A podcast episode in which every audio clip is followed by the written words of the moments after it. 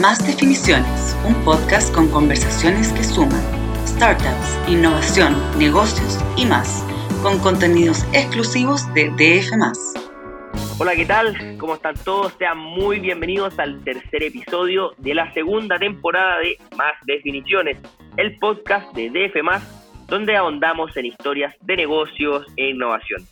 Hoy tenemos un invitado muy especial. Hablaremos con José Ignacio Bernal, es el gerente general de Rappi para la región Pacífico, que incluye Chile, Perú y Ecuador. Muy bienvenido, José Ignacio. Gracias por aceptar la invitación de DF. No, muchas gracias a ti por la invitación. Buenos días. Muy buenos días. Bueno, nos cuenta José Ignacio además que está en Puerto Vara, está en Chile. Vamos a conversar sobre las nuevas funcionalidades de Rappi. Em, hemos visto, los que somos usuarios de Rappi, hemos visto que, ya, sale la aplicación Rappi Travel, está Rappi Turbo hace un tiempo, está Rappi, eh, Rappi Prime también. ¿Cómo, cómo, cómo, ¿Cómo han sido estas funcionalidades? Bueno, específicamente yo creo que Rappi Travel, que es como la, más nueva. Sí, a ver, te, cuento. En, en, Rappi se caracteriza por estar constantemente innovando y trayendo nuevas funcionalidades a los usuarios para hacerle la vida más fácil, ¿no? Eh, viajes es parte de la vida de, la gente, los que mucha gente planea con anticipación o, intenta las vacaciones hacer algunos viajes. Eh, Rappi tiene la oportunidad de, al, tener a tantos usuarios interactuando en la aplicación, comprando distintos productos y servicios, ofrecerles esta nueva alternativa eh, con, en, algunos mercados donde ya tiene el, el, producto financiero, en el caso de Perú, México, Colombia y muy pronto Chile también, eh, donde tenemos el producto financiero, en el, en el caso de Perú de la, la RappiCard de, de RappiBank, eh, el usuario que compra un viaje, un, un, paquete turístico, lo que sea por RappiTravel, recibe un cashback, o sea, la, la, la aplicación le devuelve el 5% de su compra. Entonces, Hoy, eh, para, para un usuario que usa Rappi en estos mercados que te menciono, ya comprar viajes eh, significa no solo un, una facilidad porque lo tengo en la aplicación, sino un beneficio porque me devuelven el 5% de mi compra, ¿no? Y, ya sabemos que los, normalmente un viaje no es un gasto menor, entonces el, el cashback se vuelve algo bastante atractivo.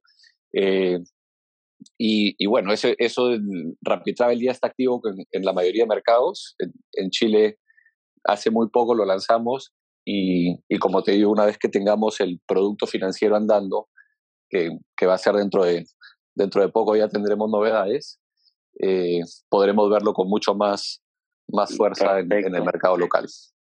Bueno, eh, eh, en ese sentido, qué bueno que, que, tú justo hablaste de eso, porque en otros países de Latinoamérica, claro, tú ya lo mencionaste, se han visto estas innovaciones, como por ejemplo Rappi Bank, que está promocionado en Perú con Maluma.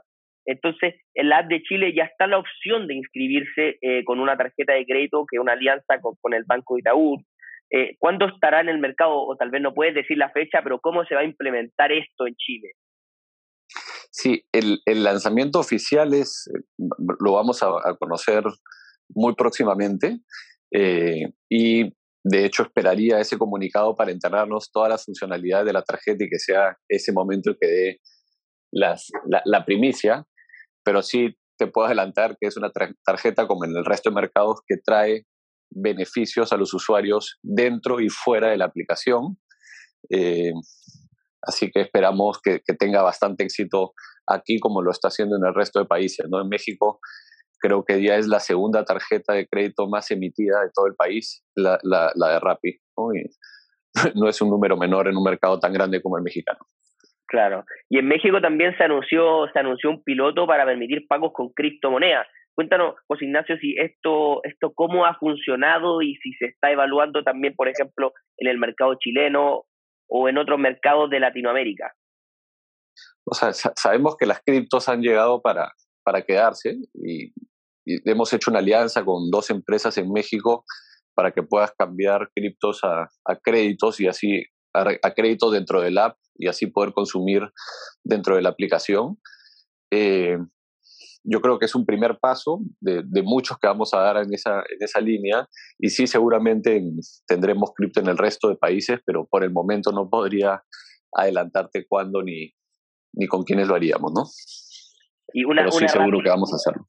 ¿Una Rappi Coin veremos en algún minuto? no sé, me gusta el nombre, pero no te podría decir. Ya, perfecto. Oye, José Ignacio, hoy día son, bueno, partieron con una app de delivery, eh, todos conocemos la historia de este unicornio colombiano que pasó por Y Combinator, pero hoy día también son una fintech, se ve que también puede ser que sean una agencia de viaje, tienen juegos en la aplicación, tienen tutoriales e incluso sale, sale una opción que todavía no está disponible en Chile al menos, de seguros en la aplicación. Entonces, ¿cómo han sido todos estos cambios, todas estas iteraciones entre distintas industrias? ¿Qué novedades se vienen y, cómo ha sido eh, manejar, tú que, ves todo esto, al menos en, en, estos tres países, cómo ha sido manejar este distinto tipo de industrias en una sola aplicación? Este, a veces se podría decir que el que mucho abarca poco aprieta, pero en el caso puntual de Rappi creo que al contrario, es la, la, cantidad de cosas que hacemos es lo que nos diferencia.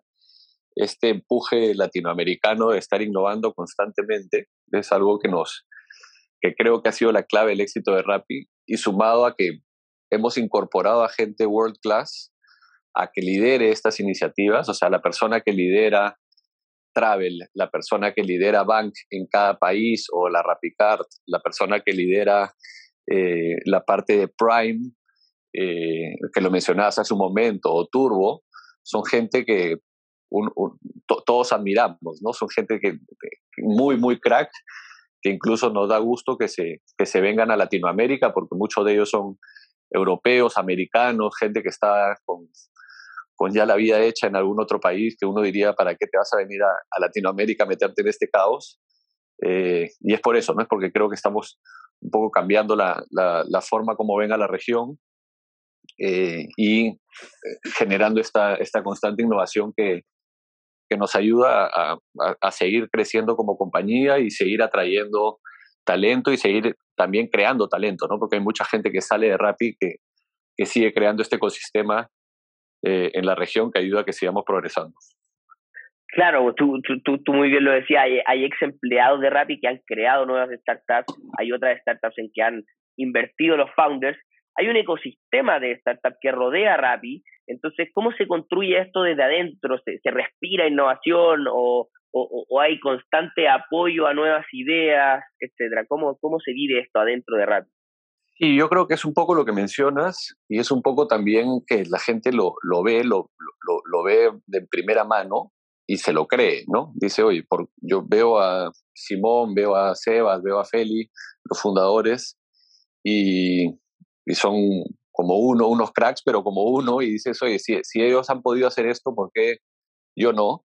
Ya más o menos hay un playbook, ¿no? Cómo lo hicieron, eh, levantaron capital, entraron a una aceleradora, Friends and Family, luego aceleradora, luego un fondo de inversión mayor y, y, tal, y fueron como haciendo esta línea que abrió un path para el resto de, más o menos seguirlo, aparte que generó confianza en los inversionistas, ¿no? en todos los fondos que antes no miraban Latinoamérica. Eh, Andrés Horowitz, Sequoia, varios ya están hoy día mirando, invirtiendo y, y obviamente Rappi es un, un, canal o un conector con ellos, ¿no? Eh, entonces sí creo que se ha quedado todo este ecosistema, pero es en parte porque hay gente muy buena, hay, estamos en un buen momento y, y Rappi genera esa confianza, ¿no? este, este como camino de la innovación en Latinoamérica que, que tal vez empezó en Argentina con Globant, con Mercado Libre y que bueno, tuvo Colombia ahí en, con Rappi y ahora recién eh, Chile en los últimos años con Corner Shop, con Betterfly, con Notco, que han ido saliendo estos unicornios, puede ser que veamos más en el futuro. ¿Tú cómo ves, eh, ahora que también te ha tocado conocer más Chile, el ecosistema de startup chileno? No, es, siempre ha sido un, un, ecosistema bastante desarrollado, de hecho lo vengo siguiendo hace mucho tiempo, en algún momento bastante más joven, incluso apliqué Startup Chile, eh, que era una, una, una, una, novedad en Latinoamérica sobre, sobre el, como el apoyo de gobierno al, al emprendimiento, o sea, desde ahí ya se veía este, o se, se, notaba la visión que tenía el país y el gobierno con, el emprendimiento. Y luego, sí, estos años yo trabajé en, en Groupon hace mucho tiempo, con los que fueron luego fundadores de Corner Shop, eh, Oscar, eh, Chuck, varios que, con los que trabajamos en algún momento. Yo estuve casi poco más de dos años ahí trabajando con ellos y también se, se veía ese, ese espíritu emprendedor y esa, esa mentalidad distinta eh, desde ese momento. ¿no? Hay un ecosistema, creo que junto con el argentino y el colombiano, de los más desarrollados, y si lo vemos per cápita, seguramente el más desarrollado de Latinoamérica. ¿no? Entonces, ¿cómo es, la, cómo es la, la competencia en este sentido, sobre todo en mercados como el chileno, que no son tan grandes? A ver, yo creo que la, la competencia siempre es buena porque te, te obliga a seguir ¿no? superándote, mejorándote y, y, generando más innovación. Eh, me acuerdo cuando salimos con Turbo, que en el mundo había las, toda la propuesta de fast delivery, ¿no? que te entregaban en 15 minutos. Eh, bueno, nosotros dijimos, hagámoslo en 10. El, el resto lo entregué en 15, nosotros entreguémoslo en 10. No, no es que había un plan, sino cre creíamos, eh, teníamos como la convicción de que podíamos hacerlo y luego hicimos un plan que nos permitió, con nuestra tecnología, que eso es lo que nos diferencia, creo, poder hacer estas entregas. Entonces, si bien Rappi siempre com competimos en distintos rubros, intentamos eh, estirar una milla más o, llegar un poco más rápido mediante la tecnología, no mediante empujar al, al, al sino mediante, mediante la tecnología, eh, hacer estas, como estas mejoras en cada uno de, las, de los servicios donde estamos entrando, ¿no? Entonces, sí, es como te digo, tenemos mucha competencia, están los Joker, los Getir, pero tenemos la convicción de que la tecnología, el, el, ecosistema que ya tenemos dentro de la aplicación, porque es más fácil que un usuario pida en, en, nuestro Prime, en nuestro market de 10 minutos, porque tiene Prime en la aplicación, porque ya tiene eh, la tarjeta que le da el descuento, porque tiene, porque va a viajar y ya compró el viaje, ¿no? Entonces vas cerrando el ecosistema en, en un espacio que creo que, que, que, nos diferencia, ¿no? Entonces sí, bienvenida a la competencia siempre, pero nosotros vamos a buscar eh, siempre estar un, un, paso adelante mediante la innovación en cada uno de los servicios que brindamos. Ignacio, vamos a pasar a la, a la ronda de preguntas rápidas. Primer lugar, ¿cómo definirías tú el Chile actual? Próspero. ¿Qué es lo más difícil de tu rubro? La competencia. ¿Qué oportunidades vislumbras en tu industria? ¿Qué oportunidades vislumbras en mi industria? Creo que la innovación, sí, la constante innovación. ¿Qué has aprendido este último tiempo? He aprendido a manejar mejor el tiempo. ¿Cómo te ves tú profesionalmente en cinco años más? Difícil, ¿eh? pero sí, creo, creo, que espero todavía en Rappi con la energía para, para seguir en, en Rappi, pero sí, generando impacto en, en, la, en, en, la región definitivamente. ¿Qué serie estás viendo? Estoy viendo The, The Chosen. ¿Último libro que leíste? Eh, Extreme Ownership. ¿Qué es lo primero que haces en la mañana? Tomo un vaso de agua y eh, hago estiramientos lugar donde te gustaría ir de vacaciones? Estoy ahorita en Puerto Varas pasándolo increíble. Buenísimo. Muchas gracias, José Ignacio, por participar en este podcast. A no, muchas ustedes, gracias a ti, Juan Pablo. Así es, a ustedes, los auditores, los esperamos la próxima semana con el cuarto capítulo de la segunda temporada de Más Definiciones. Nos vemos. Esto fue Más Definiciones, un podcast con conversaciones que suman startup, innovación, negocios y más, con contenidos exclusivos de DF.